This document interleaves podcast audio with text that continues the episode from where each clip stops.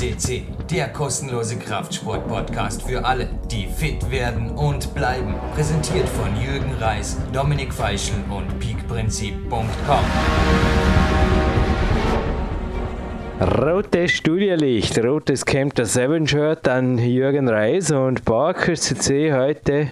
Was haben wir denn noch? Ein rotes Banky-Tape aufgetaucht fürs Gewinnspiel, genauso wie ein roter Power Bar Riegel für Body Attack und äh, irgendeine komische Red Bull rote Homepage ist vor mir. Also hey, wir sind und bleiben politikfrei und einfach locker drauf. Aber der rote Bulle meint zum, äh, ja, den Namen lasse ich glaube gleich den Sven Albinus sagen, aber er meint zu ihm geboren, nehme ich an, das passt, ist ja im August 93 und Klettern ist eine Frage des Kopfes. So, so. Und dann gibt es da noch ein, hey, ist Gott sei Dank nicht rot, das ist blau, blau, blau. Ein aktuelles Kletternheft heute auch zu gewinnen. Und da ist der zweite drin. Und von ihm gibt es, ja, was soll ich da noch viel dazu sagen? Er ist Gott sei Dank dann eh im Endeffekt die Brain Factory des anderen oder so. Plus Kraft, so in die Richtung könnte man das sagen. Facebook.com slash kraftfactory.de und soll ein gefragter Referent auf nationalen und internationalen Kongressen und Fortbildungen sein. Das lassen wir weg. Ist er und umso mehr hat es mich gefreut, dass er mit dem anderen bei uns war. Und jetzt zuerst habe ich mal den Sven Albinus. Jetzt, es könnte jetzt schon ein Gewinnspiel für sich sein oder so in die Richtung, ha, Sven Albinus. Wen hören wir heute? Ja. Hallo Jürgen, hallo liebe Powerquest-Hörer. Aber haben wir ein bisschen was abgedeckt, oder? Mit der Minute 20 da, bla bla bla. Ja, ja, kurz vorm, kurz vorm Abspringen in die sonnische Türkei. Ja, wir haben jetzt super zwei, zwei tolle Studiogäste, eine Doppel-Gold-Sendung würde ich sagen. Und äh, der eine, den du schon erwähnt hast, der war schon auf der 442 hier bei PowerQuest CC und auf der 509. Und alle beide zusammen waren hier schon auf der 549 zu Gast. Gold und Gold gibt übrigens Platin. Hey, also das einmal eins für PowerQuest C müsste eigentlich inzwischen auch gelernt haben, nach gefühlt 200 Sendungen, die wir schon gemeinsam moderiert haben. Ja, auch inklusive deiner eigenen. Da gibt es ja auch, wie viel Mal warst du schon bei uns? Also das ist jetzt wirklich, also sicher über 100 Sendungen ja, einfach mal die, Power-Tour in Anspruch nehmen, auch für die heutigen Studiogäste. Und jetzt hast du mir die gelbe Karte gezeigt. Ja klar, ich, zweimal Gold ist klar. Ich wollte dir heute auch die gelbe oder die rote Karte zeigen, weil du ja heute mit Rot angefangen hast. Als ich ein bisschen recherchiert habe, wollte ich den den Podcast auf morgen verlegen, denn morgen ist der Tag der Tage der jüngsten Klettergeschichte, wo sich des einen Studiogast ja, größter Streich äh, der letzten, des letzten Jahrzehnts zum fünften Mal den Jahrestag hat. Nämlich, äh, und jetzt lassen wir einfach die Katze aus dem Sack, wer heute mit Patrick Metros zusammen hier bei PowerQuest ist. Es ist kein geringer anderer als Alexander Mikos. Und er hat, heute haben wir den 23. März, er hat am 24. März 2013 Klettergeschichte geschrieben mit der ersten 9a Onsite in Tijuana, mit der Tor Escada Critico und ja, das wäre natürlich cool gewesen, wenn wir morgen den Podcast moderiert hatten, hätten, dann hätten wir wirklich genau Punkt auf den Tag genau vor fünf Jahren dieses Event gehabt. Aber ja, weißt online geht eh erst jetzt Mitte April rum vor dem Weltcup halt. Weißt ich bin eigentlich wie immer, ich bin ganz locker bei PowerQuest Datum interessiert mich schon lange nicht mehr, Nummern ohnehin nicht und wie gesagt, du, es ist, ist alles easy hier. Aber danke für die Erinnerung. Ich dachte, ich kriege jetzt im Vorfeld eine rote Karte für das, dass ich ein Retro-Gamer Gewinnspiel mache, damit ich keines mache. Wäre auch eine Möglichkeit. Ich meine, es gibt ja verschiedene Varianten, mich von allerlei lockerem, zu lockerem Umfug abzuhalten. Aber ja, ich glaube, du schaffst es nicht. Ich habe schon, jetzt echt eine coole Frage und am liebsten würde ich sie gleich stellen, aber du, Sven, du noch ein bisschen austeilen über den Herrn Megos und den Herrn Matros und dann hören wir die deutsche Nationalhymne, dann den Podcast und ich glaube, ich spare mir den Wort ein Teil aufs Gewinnspiel. Da habe ich noch mal gelernt drauf. Ja, du hast ja schon den äh, Bogen gespannt äh, zum Weltcup. Das war ja sensationell, was da Alex geliefert hat letztes Jahr.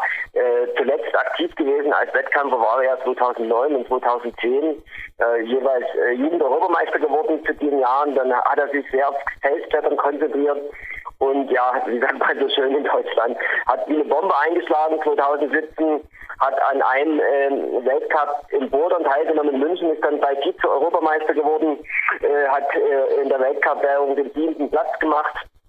Und noch viel besser eingeschlagen ist er quasi beim Leadklettern. Äh, einmal in Argo hat er den achten Platz gemacht, wo die Spiele einig sind, dass er wenn er dort nicht äh, den Sprung verpasst hätte äh, oder ein bisschen mehr Glück gehabt hätte, sicherlich den Weltcup hätte gewinnen können und umso mehr freut es mich dann, dass er dann in Kreien zum Abschluss des Weltcups auf die zweite Platz geklettert ist. Und ich muss euch sagen, dieses Video müsst ihr euch angucken. Das ist so cool, äh, wie er sich da freut, äh, wo er dann abgelassen wird. Das ist einfach, ich habe äh, das ist so einfach nur. Das ist einfach es ist jetzt übrigens eh eben Weltcup-Auftakt, also wenn der FSC-Kalender stimmt, wie gesagt, ich bin ja da nur der lockere drauf Podcaster, geschweige denn, dass ich ein Redakteur oder irgendwas bin, aber dann müsste jetzt die nächsten 48 Stunden müsste eigentlich losgehen mit dem ersten Weltcup und wenn das so passt, was er da gesagt hat im Podcast, wir nageln hier wirklich niemanden fest, dann wird er eh am Start sein.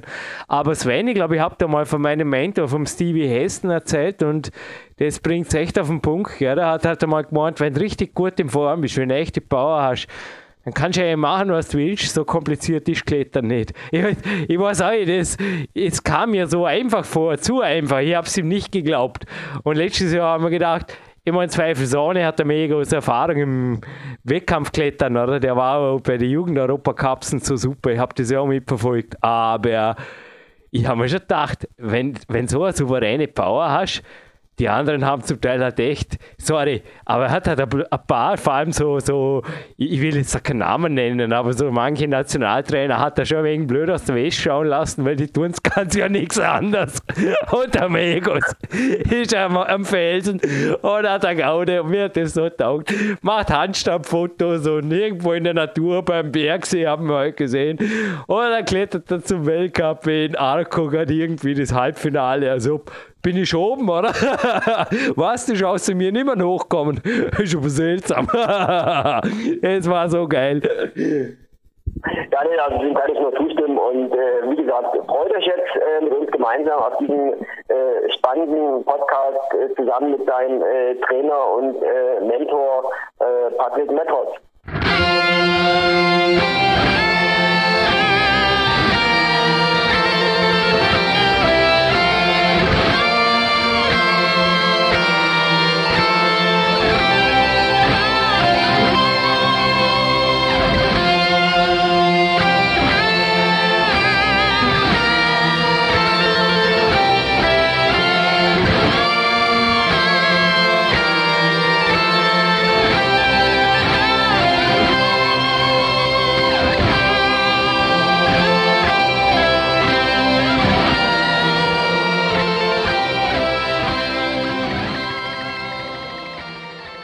And with the German national anthem performed and played by Mark Protze, Jürgen Reis welcomes you in the main part of the show. And we are now three of us in our first second language, English. Hello, Alex Megos, and hello, Patrick Matros in Germany. Hello. Hello. Hi, Jürgen. Where are you right now? We are right now at uh, Cafe Kraft in Nuremberg in the climbing gym. So, by the voice, I can say this is Alex, huh? Yes, very true. I've heard this voice before. This morning, you started off my day like in the last interview in this Exposure 2 film. Yeah, I mean, it's old for you, I guess, the film. Well, the first question when will this podcast be online? We said it's about at around maybe a week before the first World Cup start of yours. In which competition do you will? Also, I say also because I'm sure you have also other projects, but also enter the IFSC World Cup circuit, Alex. So um, I think my first competition this year will be uh, apart from the quiz in Sheffield, my first IFSC competition will be in Meiringen in Switzerland in the middle of April. Mm-hmm. And um, I think the next competition after that for me will be the four World Cups in July. So the four uh, lead climbing World Cups in July, which are um, Villars, Chamonix, Briançon, and Arco. Okay, well, a first obvious World Cup question. I had a training camp guest the last weeks. The name is kept private, I say it this way, but he was in the finals with you in Arco, and he is like other competitors. Yeah, he is competitive and also, yeah, he is saying what he is thinking. And I was asking, did you thought that Alex would win the World Cup? And he said, yeah. I think the chances were very, very high. What do you think? Was Arco for you something you must have been won? Well, I mean, you can never really, uh, you can never really say you should have won or you must have won the World Cup. That's the thing. I mean, obviously, I had good chances. After semifinals, I was in uh, in first place, so I was starting last in finals. So I did definitely have my chance to win the World Cup but obviously there was other strong people in finals as well. And um, I've never really been in a World Cup final. Actually, that was my first World Cup final ever.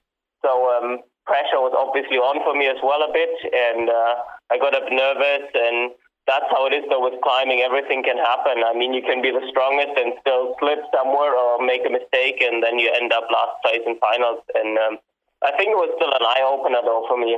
I realized that I I can do well in competitions, and uh, it motivated me uh, to um, to come back to competing a little bit and just give it another try. I am asking the first question to Patrick, if I allow. Of course. Patrick, you are the trainer, and this was not a criticism for Alex. I would have been really happy if he won Arco, but I'm here in the Climax magazine interview and maybe he even missed the flash of the action direct because of a jump. And now the first World Cup. What's wrong? Or another question Do you train jumps now? And how do you train them? Yeah, um, I think first of all we have to uh, distinct uh, jumps like um, they were done in Action Direct and um, the most of the jumps doing in let's say, lead competitions, and then even uh, uh, uh, distinguish from that jumps doing in boulder competitions. We are still in two those two kinds of categories different regarding jumps. I mean, they they got more similar, but they're still not the same.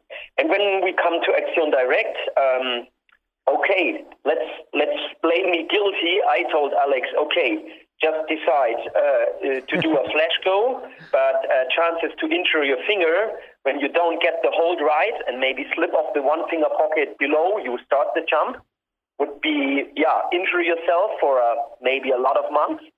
So maybe it's more safe to do it uh, not with 110%, just with 90%. I think that was maybe one of the facts um, he didn't flash it.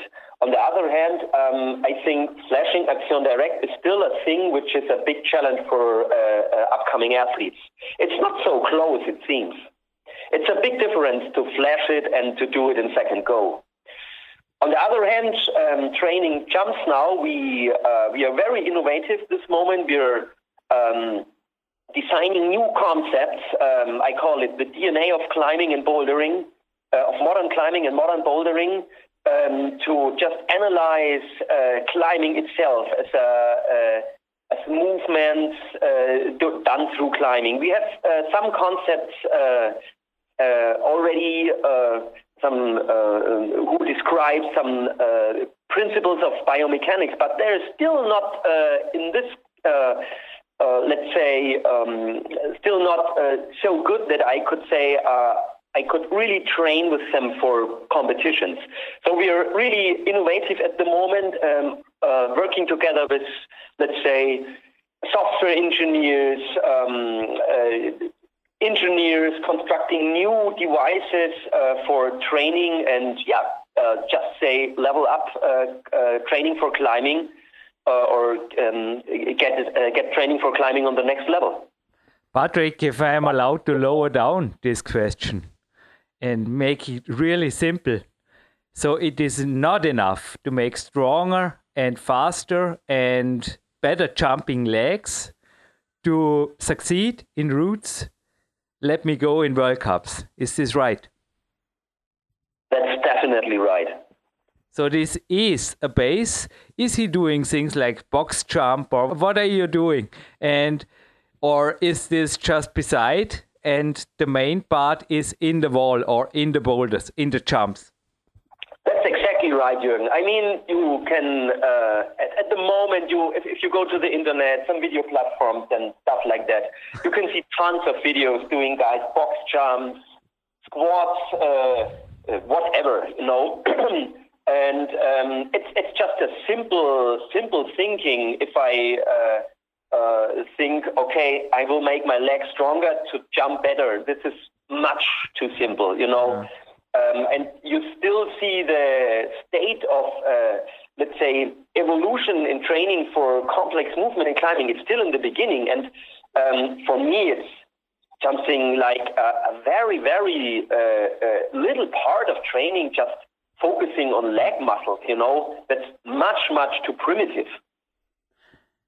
I think, especially now, I don't know why, because of the Olympics maybe, but in America, there's a trend in climbing that they are focusing more, in my point of view, on the weight room and all, even on CrossFit and things like this. And as I said, box jump and things like this. How many percentage of this stuff do you use at all at Cafe Kraft? I see you. I mean, you are a, a professional climber, Alex. You are specific, absolutely trained with every muscle and every structure in your body for climbing. But I don't know, uh, Patrick or whoever want to answer. What's your take on that? Um, just, just me, and then I, Alex also wants to answer to this question. Super. First of all, I think um, uh, the, uh, what, what you uh, say with the American climbers uh, or the US climbers, I don't think that they only focusing on power. Maybe you can find some videos training power of uh, um, uh, um, training power, um, but I think they train pretty smart and they find a good balance between training power and agility.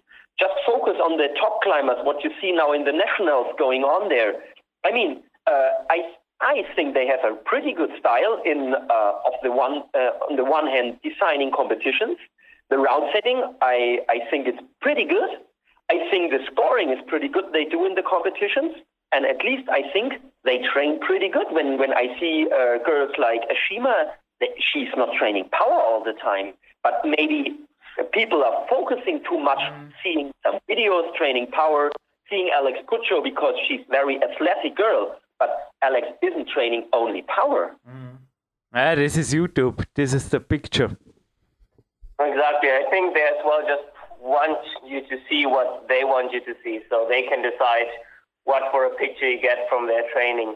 And I think you as well have to differ between training specifically for speed or only for speed, and on the other hand, training for uh, all-round climbing, which as well involves bouldering and more complex jumps. Mm-hmm. I think if you just break it down to training for speed climbing, then training your leg muscles and the explosivity in your legs, as well maybe with box jumps, might be helpful to improve your speed climbing.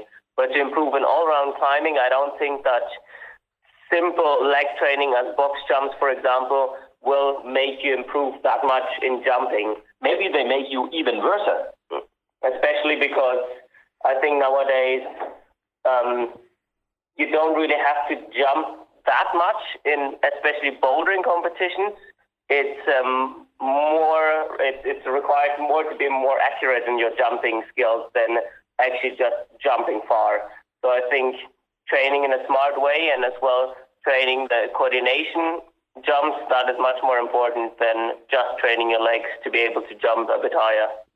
So to wrap up the training topic, Alex and Patrick, how many percentage do you train or climb specific? I mean, it's just you can guess. How many percent is athletic? I mean, in the gym, also with weights, athletic training, and how many percentage the rest? I mean, maybe stretching or cardio or whatever. What do you think? 20% maximum athletic training. Okay and the rest is specific. Exactly. And the cardio part and, and coordination and agility. That's on that that's uh, that's also a big part. You know, that kind of training, general coordination is much yeah. um, uh, too much neglected in modern climbing. I had today a beautiful ice hiking tour above Dornbirn, and it was some cardio and some coordination involved. What do you do on this part? Is it just the hiking to the rocks, or we discussed this before, Patrick, the mountain bike and things like this? Do you count this at training at all, or is it just a nice way to spend the rest day? Oh no, it's not this kind of training. I mean more that kind of training. I would describe it agility. Mm-hmm. Um, and for this, I would um, just uh, take an example like uh, alpine skiing. When you see an alpine skier, let's take Lindsey Vonn or maybe Felix Neureuter, which are top alpine skiers. And I uh, know a few guys of the, the, the top teams, and uh, when you see them training, they do a lot of this agility stuff, that coordination, mm-hmm. um, balance stuff, you know, with very um, uh, yeah, needful things and specific things. Um, and this uh, it's not meant that you should uh, just step on a ball and uh, on a slack line and think that that's it. You know, that's um, you shouldn't think different. What, what is really important for uh, balance in climbing, and there we were uh, um, at the beginning of the training of, of things, you know, and we're always thinking about new ideas and things to, to train this more specific, like the alpine skiers do for decades. But Alex, are there any alternative sports you like, you enjoy, like hiking, maybe mountain bike, maybe also skiing? Patrick just mentioned. Um, yeah, I mean, I do like, for example, to go running from time to time. I just enjoy being outside when it's a nice day and go for a run in the forest. So I do sometimes go running as well. And um, I, to be honest, I'm very fascinated by uh, gymnastics. So um, hmm.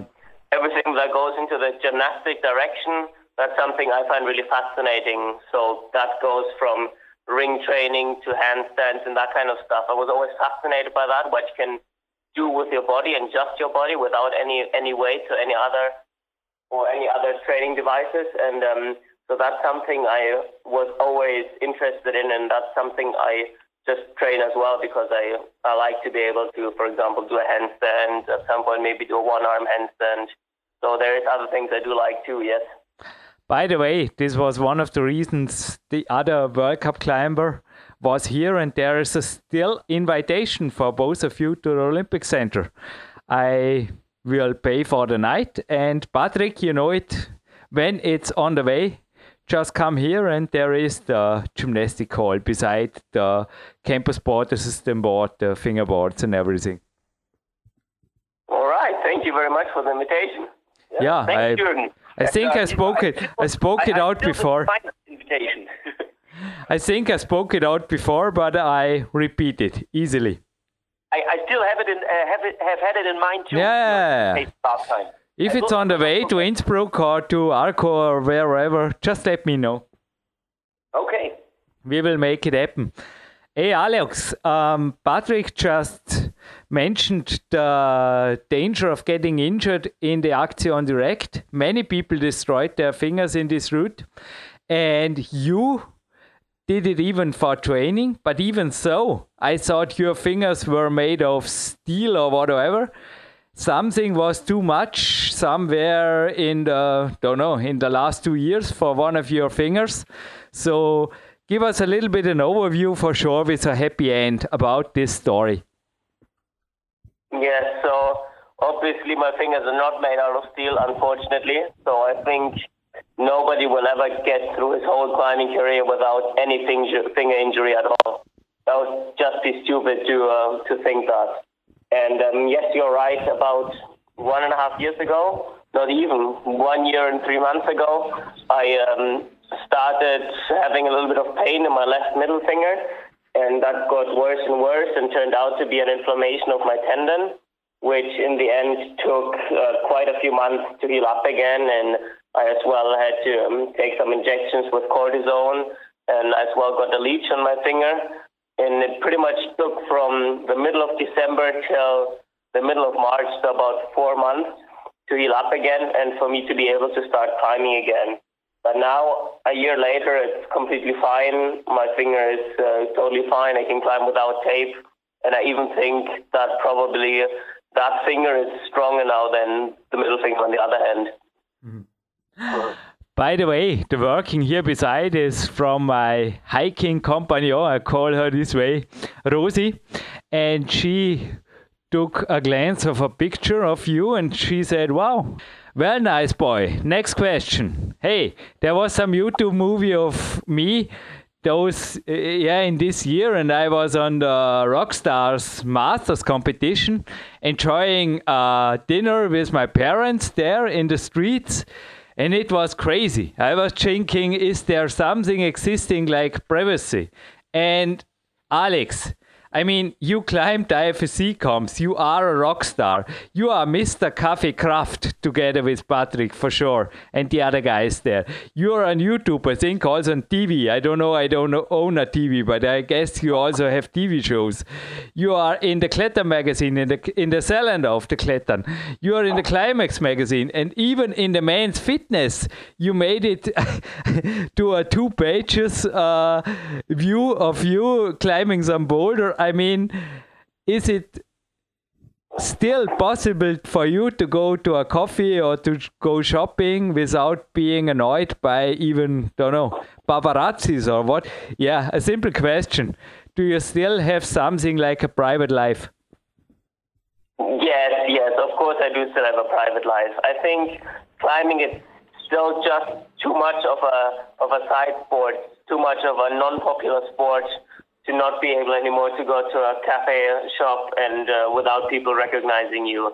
So when I'm walking around in town, hardly anybody ever ever met, like sees me and recognizes me as a professional climber. It does happen very seldomly from time to time when I'm walking around in town or when I'm, for example, at the airport somewhere in Germany. Then sometimes there are people coming up and asking me if I'm uh, Alex Megos, that climber and then I say obviously yes, but um, it's still too much of a small sport to be uh, really annoying in public.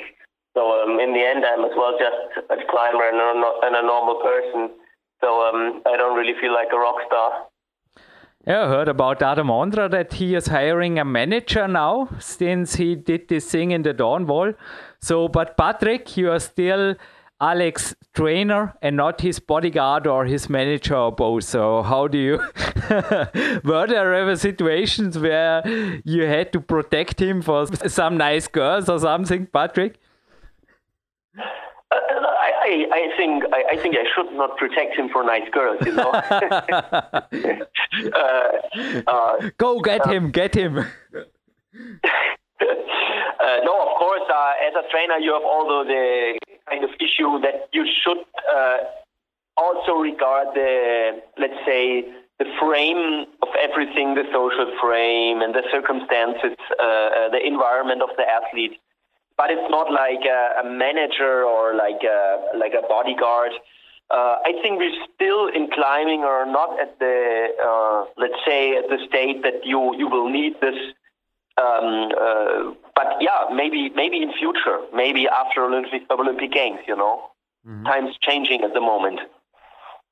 Well, times changing, but how much? I mean, in Austria, we speak seldom about money. I mean, also German is, I think, yeah, I just make this as a little bit of funny question because it's a pretty old newspaper from October. I normally don't read this stuff, but they were thinking or writing about Cristiano Ronaldo. And I think he lost some tax invoices or something. So the revenue was suing him or having him in somehow if 15 million euro of taxes he forgot to pay. So I don't know. In sports, it's just strange. Will something like this will ever happen to climbing? Oh, I I don't think so. Soccer is uh, uh much more attracting uh, or attracting much more people. You know, it's uh, simply the spirit of the game. It's like an let's say, an, a battle, you know, a battle nation against nation, uh, team against team. That's something which is uh, attracting much more people in, in, in, sport because there yeah, kind of. Uh, I don't know what what what what uh, uh, what it is. Like archaic. Uh, I think it's the right word. Ar- archaic uh, uh, motivations there. You know, and in, in climbing, it's too complex for mm. the, the, the, the mass of the people to see. Yeah. Okay, what's going on there? I think we will never see this in in, in climbing. No, good thing maybe. And well, I mean, Alex, to make a very simple question, can you make a living out of climbing in the moment? And long term, do you have a plan B? So, right now, at the moment, I can make a living out of climbing, yes. It's not that I earn a lot of money, but it's enough at the moment to uh, do what I love, which is going climbing and training and living the dream. Obviously, I don't have any other obligations. So uh, I don't have to pay a house, for example, and um, my living at the moment is very cheap, and that's why I think I can afford to live from climbing. But um, of course, I was I've been thinking about the future as well, and I know that I won't be able to uh, be a professional climber for the rest of my life, which I as well don't want to be. So um, other plans are for sure that at some point I would like to study something obviously something in the direction sports. I don't know what it will be yet, but um, that is uh, one idea I had, and um, I still would like to stay um, in that climbing, you know, in the in the climbing business. Let's call it that way. Mm-hmm. Where whereas that means I'll become a trainer at some point, or I will work with um, for my sponsors, and that I don't know yet. But I definitely would like to stay in that in that area. Yeah, maybe let's use the last minutes for Max Rudiger, the Austrian man, also gave us this year a perfect day of him. Waking up at six, doing some work outside the house, spending the whole day in Mitterdorf in the Kletter Academy, and going to sleep at eight, completely destroyed or tired. So maybe give us an overview of a perfect training day. Let's say on a training day, I think rock days always also differ of the sun and everything, but of a perfect training day of yours. And then, well, take your time. Maybe Patrick, you can also add something to this question. Take the time. You you are the yeah you are the man here. Give us an overview about your week. So for me, uh a perfect day, a perfect training day, I, I wouldn't get up at six, to be honest. I think I would get up quite a bit later, not before nine, because um, I'd like to be well rested. I as well do like to uh, exercise a little bit in the morning, so whether that means going for a run or doing some yoga, that kind of stuff, I do enjoy that. And obviously, then uh, spending as well most of my day at Cafe Kraft, hopefully training with some uh, some other strong guys that are motivated and that can push me. And um, normally that means uh, bouldering on my 45 degree wall at Cafe Kraft over here. And um, that as well takes quite a few hours to destroy me, but feels really satisfying afterwards. And um, I as well do enjoy staying up a bit later than maybe 8 o'clock and, you know, sometimes watching a movie, sometimes reading a book. So uh, I usually go to bed at around 11. Mm-hmm. Uh-huh. How many days a week do you train? Eight. Eight days a week. This is a song by the Beatles.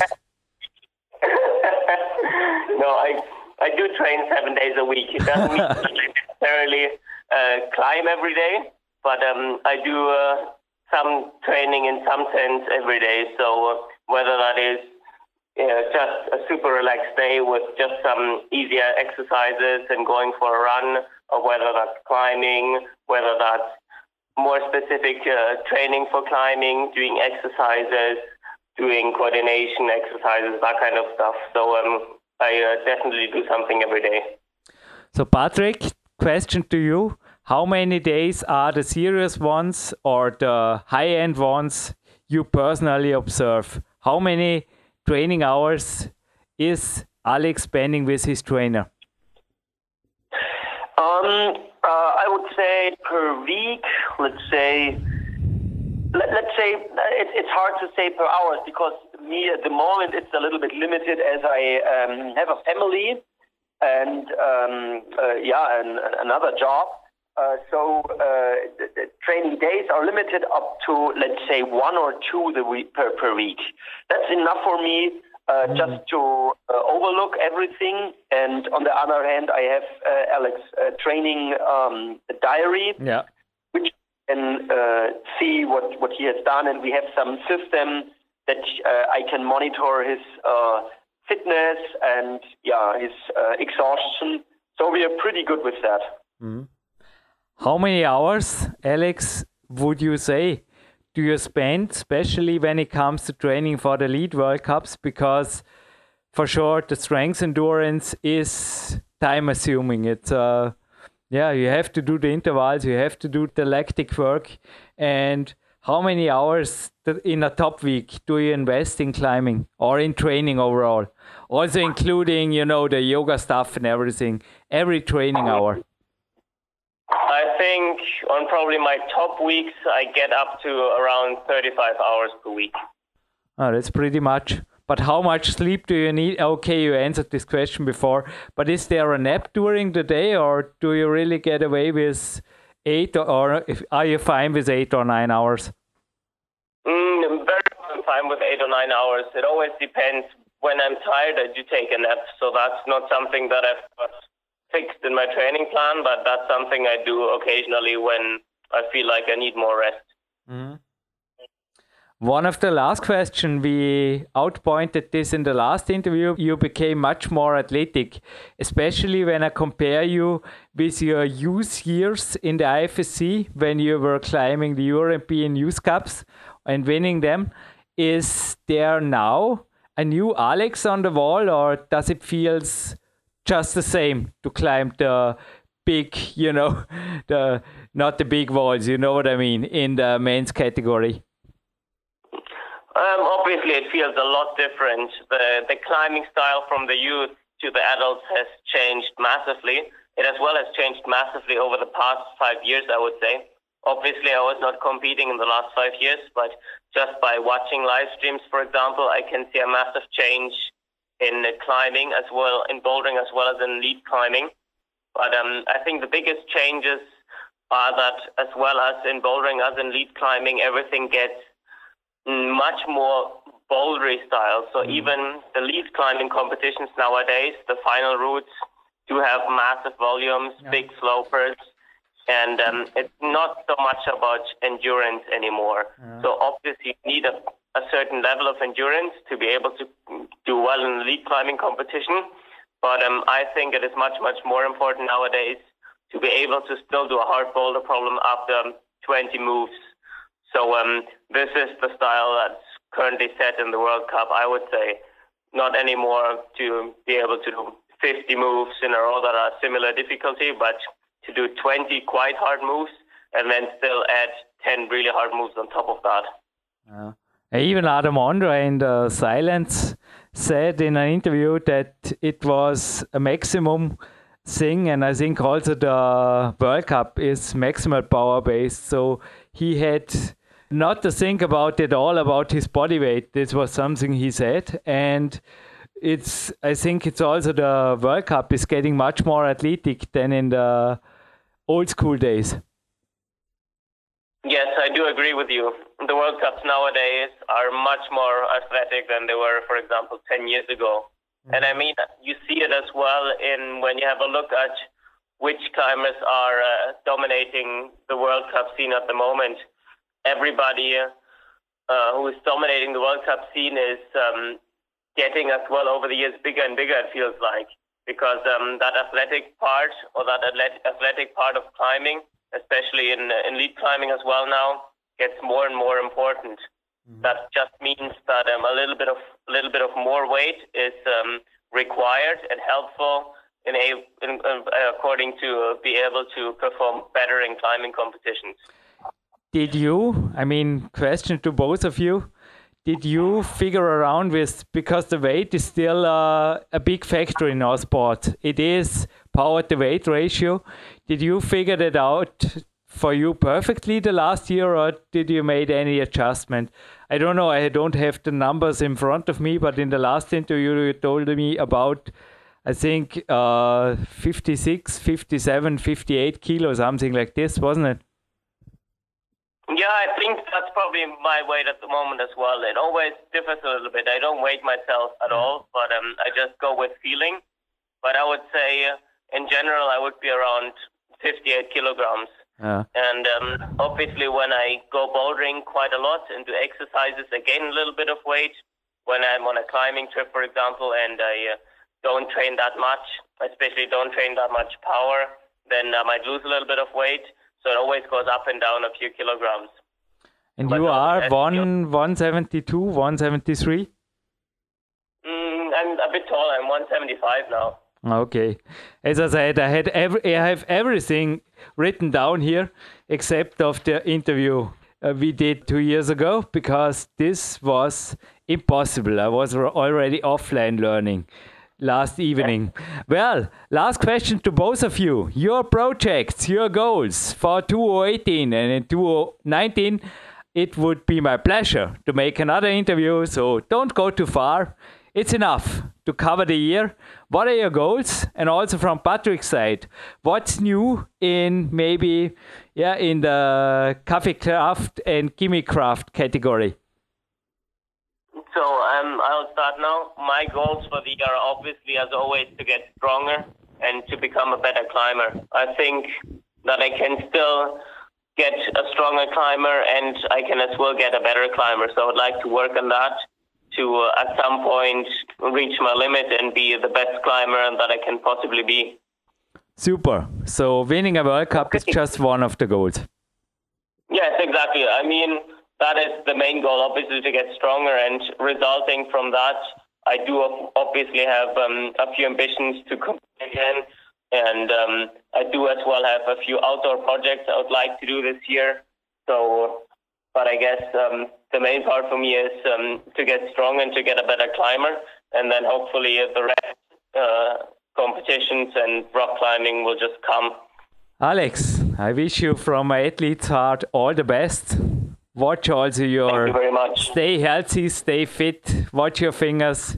Been there, done that. Don't do it again. And it's it would be my pleasure to have you next year. And well, to finish this up with Patrick, what's new in Gimme Kraft? Maybe a third Gimme Kraft book or Cafe Kraft all over the world. What are the plans of you and also the company behind you and your team?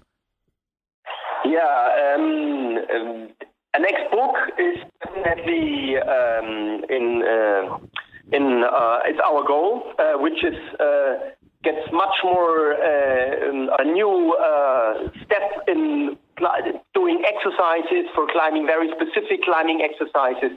You definitely will do that. On the other hand, now we we're um, I mean we're cooperating with Cafe Kraft here at the Boulder Gym but um, um, we are not the Cafe Kraft Boulder Gym itself, you know. Uh, we are cooperating with those guys here, and uh, um, we are very thankful to have the opportunity to um, use some space here. And I think our goal is with our new brand Craft Factory, uh, which is also now uh, going on on the internet in craftfactory.de that we will, yeah, bring training for climbing on the next level. Are, uh, our big goal is to bring um, kind of measurements, the um, more technical stuff into climbing, like more uh, new devices which are really useful, not just um, something uh, new which isn't really new. You know, so much of those things in the in the in the fairs these days. But we are working on really new things, really new innovations and measuring power, measuring uh, technique in climbing, and we, we want to be the yeah um, at the first uh, in the first line developing things like that. Well, Patrick, I also wish you and your team and everybody behind you all the best. Thank you for the interview and talk Thank to you, you. next Thank time. you. Thank you. Hey Jürgen, thank you for that, and yeah. Uh, for all the guys out there training hard for climbing and looking for new achievements, just train smart and keep on going. Yeah, thank you as well from my side, Jürgen. And we'll talk again soon, I'm sure. It's gotta be perfect. Jürgen Reis in deutscher Sprache zurück live von Tape. Und ich glaube im Vorspann am Ende, ein bisschen habe ich übertrieben, aber schaut euch das Arco-Video an. Also ich weiß nicht mehr, kannst du dich erinnern im Halbfinale? Wie gesagt, ich bin, ich bin kein Redakteur, aber was ich sage, sollte schon einigermaßen locker aber Hand am Fuß haben. Ich glaube, top gestiegen ist er nieder, habe mit Abstand geführt. Also alle haben eigentlich damit gerechnet. Darum habe ich jetzt auch gleich eingehakt am Anfang da. Ah ja, übrigens hat es halbwegs passt, habe ich wenigstens auf die Geschichte ein bisschen bisschen gelernt, oder? So viele Fragen auf einmal. Aber Sven, ich glaube, in Arco, korrigiere mich, er hat auf jeden Fall geführt nach dem Halbfinale und zwar mit Abstand. Belassen wir es dabei. Und alle haben eigentlich ihn auch absolut als Favorit gesehen und er hat der Sprung da unten, ich weiß, hey, so ein Topfen habe ich auch schon erlebt bei, du vermutlich auch schon, oder? Bei Wettkämpfen. Das ist halt einfach, ja, Arschkarte, aus, fertig. Ja, Wettkampf ist und bleibt immer was Besonderes. Äh, am Feld haben wir viele, viele starke Leute, aber eben das wirklich auf, in, dem, in jedem Fall sogar auf die Minute, also auf die Sekunde genau auf den Punkt zu bringen in so einer Tor, das, das kann ja doch mal schief gehen. Äh, das ist äh, part of the game. Aber es stimmt dazu. Also wie gesagt, deswegen sagte ich ja, das Argo war absolute Glanzleistung und äh, Krein genauso. Was ich gerne noch nachreichen will für alle, die uns heute zum, ja, zum, zum ersten Mal oder zumindest äh, den Alex jetzt zum ersten Mal hören, äh, er ist noch stark am Feld. Er hat nicht nur die erste äh, Jahre Onside geklettert, sondern er ist damit derzeit äh, rund über die Welt äh, Touren im 9. Grad. Aber was mir immer ganz am Herzen liegt, äh, ich komme zwar nicht aus dem äh, Fränkischen, aber ich bin dort sehr, sehr oft und sehr, sehr gerne zu klettern und da wollte ich noch zwei Touren loswerden. Also er wird ja nicht umsonst auch Mr. Oxon direkt genannt, die er natürlich auch abkassiert hat äh, relativ schnell und äh, ja, hier ja schon nicht nur einmal, sondern inzwischen schon mehrfach geklettert hat. Und äh, aber er hat im ganzen Jahr Schwierigkeitsgrad neben den Franken noch einen draufgesetzt mit Supernova 11 plus.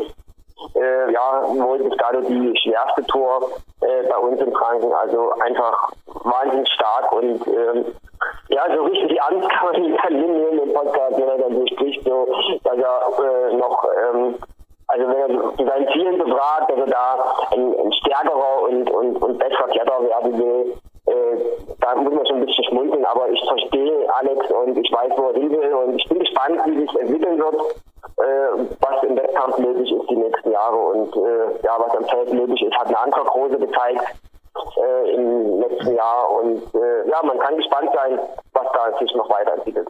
Nein, der Franzosengraben möchte ich übrigens noch ergänzen. Der Vollständigkeit korrekt, ich jetzt auch noch korrekt auf die, auf die letzten Minuten hin oder was, weil ich glaube im 9. Uhr ja auch kann der Alex Megos im GLA-Bereich 24 Stunden durchklettern oder irgendwas für Charity oder sowas in die Richtung, wie auch mal eine Gaude. Das hat er übrigens bei irgendeinem Hamsterrad gemacht, bei irgendeinem Hamsterrad Campus Sing oder so in, in England und so. Ja, ich finde das cool, wie gesagt, was er da in allen Gebieten für Register zieht und ja, das Interview nehme ich an, hat auch halbwegs passt, oder? Also kommen wir zum Gewinnspiel, oder? Passt das? Ja, auf jeden Fall. Was, was hast du denn heute vorbereitet? Sicherlich wieder eine deiner Lieblingsfragen aus der Retro-Nehmer. Ja, jetzt tun wir sogar beim Sven Albinus einschleimen, so weit das kommen. Weil er hat sich einmal verraten, dass er Atari hat er gespielt, gell, Sven? Mhm. Und ich habe jetzt da ja, ja. die, ja, ja, die Top 25 Atari-Spiele vor mir. Was blöd ist, ja nicht der kleine freche Österreicher aus Dormien. Gell? Und da gibt es ein Spiel, das ist wahr. Der Computer war ziemlich dämlich, weil künstliche Intelligenz verdiente damals einen ihren Namen, sofern sie es jetzt tut oder je tun wird.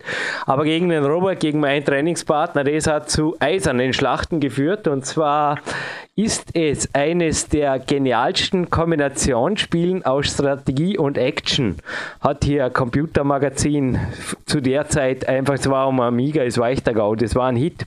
Und jetzt pass auf, Sven, die Frage ist gar nicht so off topic, denn ich fragte mich, ob das eventuell ein Name für eine Tour in der Fränkischen sein könnte. So eine Aktion direkt 2018, Inhalt einem Schwierigkeitsgrad, der, was ich, so ein anderer Ding halt, so ein 9C oder was ich, was es da gibt, ist mir egal. Weißt du, ich meine? So eine Limit-Tour. Weil, jetzt folgendes: Es ist ja nicht so, dass irgendwie Nord- und Südeuropa da einen, einen Krieg führt gegeneinander, aber es kommt mir schon so vor. Also der andere, der, der, der tut da irgendwo das Schweigen brechen, indem er in in norwegischen Höhlen oder irgendwo noch weiter oben anfangen zu weinen und irgendwie das Schweigen, das geht irgendwie, wo ich den Film gesehen habe, keine zwei Minuten, dann weiß es eh die halbe Welt über das Buch der Gesichter und das ganze Zeugs. Und dann war da eine, irgendeine Angie, die irgendwo auch, ich glaube, der Sven hat was dazu gesagt, die hat auch was Schweres geklettert, aber die hat eher so wie ich die Wärme geliebt, glaube ich, die einigermaßen Wärme da in Spanien unten und hat da ganz was Schweres gemacht. Dann gibt es wieder, jetzt können wir den Sprung rauf machen, dann gibt es so eine coole violette Plastiktour von einer Firma, deren Namen ich langsam nicht mehr hören kann, weil ich das Gefühl habe, der gehört langsam der Klettersport. Na, das ist, hey, tut es ein bisschen normal da oben hey, mit der Moderation, das kann ja kein Mensch anschauen. Hey. Aber der andere hat recht, er würde gerne Megos mal in der Tour sehen und ich stimme dem anderen zu. Also Alex, Megos, VS, Adam, Ondra, das wäre also sicher mega Audi wie ich meine, Baxi und so, hey Baxi, ich finde das super, dass du überhaupt Mitglieder schon. Es ist, hey, tut es ein bisschen normal da im Norden oben, okay? Und ich dachte mir jetzt einfach, ihr könnt so einfach, also ich meine jetzt Patrick Matrosch und Alex Megos sagen, wir pfeifen auf Norden und Süden. Oh, oh, jetzt habe ich schon viel verraten. Und wir benennen jetzt die Tour so wie damals das Computerspiel und machen auch irgendwas bequem vor der Haustüre, so 10 Minuten Fahrzeit, haben wir gedacht, irgendwo vom Kaffee Kraftweg, damit man noch gescheit aufwärmen kann, wie man das jetzt ja auch neuerdings macht, wie der andere das gezeigt hat. Und da muss man nicht eine Boulderwand sich importieren lassen. Ja, man muss echt Respekt haben vor dem Mega-Aufwand, irgendwo nach Norwegen drauf eine Plastikfarm bauen, damit man gut aufwärmen kann. Na, na, das machen wir direkt in der Fränkischen. Und die benennen wir so, wie das Spiel damals hieß. Hm. Können wir das so machen, Sven? Also das Spiel geht um einen Bürgerkrieg, wenn ich es jetzt ein bisschen leichter mache. In, irgendwo in Amerika war der mal in Geschichte, war nicht so der Held, gell? aber irgendwo, irgendwo mal in, in grauer Vorzeit fast schon. Nein, nein, es, ist, es gab da Kanonen schon, es gab Kavallerie und ich kann mich erinnern, das Spiel war Gaude. Und ja, jetzt bin ich, glaube der Retro-Gamer Szene nahe genug. Der Patrick wird es ohnehin schon rausjubeln und sagt, der ist ein super Name. Und das Sven Albinos kommt sichern und dann machen wir, machen wir Mobil-Podcast unter der, na, wir bleiben ein Audio-Podcast langweilig. Tut sie jetzt verfilmen bei YouTube. Wir machen ihn hinterher in aller Ruhe wieder alle miteinander machen einen Podcast oder so in die Richtung. Aber ich würde sagen, zu gewinnen gibt es ein Klettermagazin, ein rotes Banky Tape, ein roter Power Protein Barriegel und weil das so eine coole Sendung ist, haben wir ein großer roter Boulder Jogbag von Glenn Wixner da. Das packen wir alles zusammen, das passt fast alles miteinander rein, geben sie eine kleine Schachtel und schicken es an den oder die Glückliche, die uns das über das Kontaktformular meldet und wir hören jetzt noch was ha, Cooles, irgendein Battle Traverse gibt schon Mark Protze. Mach irgendein Battle, ein gut Battle, Krieger des Lichts Musik, irgendwas in die Richtung, irgendein, irgendwas, was Spaß macht, irgendein Battle, der Spaß macht. Und denk ein bisschen dran an Herr Megos, geboren 1993, so, Something Young School, Mark Protze, Is this mission possible? Hey Sven Albinos, ich schaue, dass ich Meter mache, ich will nur raus in die frische Luft. Und heute ist ein regenerativer Ruhetag, Antagonistentraining brav gemacht, laut Gimme Kraft Buch. Jo, das ist gut. Machst du auch nach wie vor? Die Gimme Kraftübungen, die sind cool, oder? Ja, die streue ich auf jeden Fall mit ein. Und auch bei mir geht's heute, ist heute Ruhetag gewesen, war heute gut zum Morgenlauf, jetzt geht's ab zum Yoga, dann wird die Tasche gepackt und morgen geht's zum Flieger ab in die Sonne. Und ich wünsche euch alles Gute und wir hören uns bald beim nächsten Kletterpodcast hier auf PowerQuest. CC. Come on. Come on.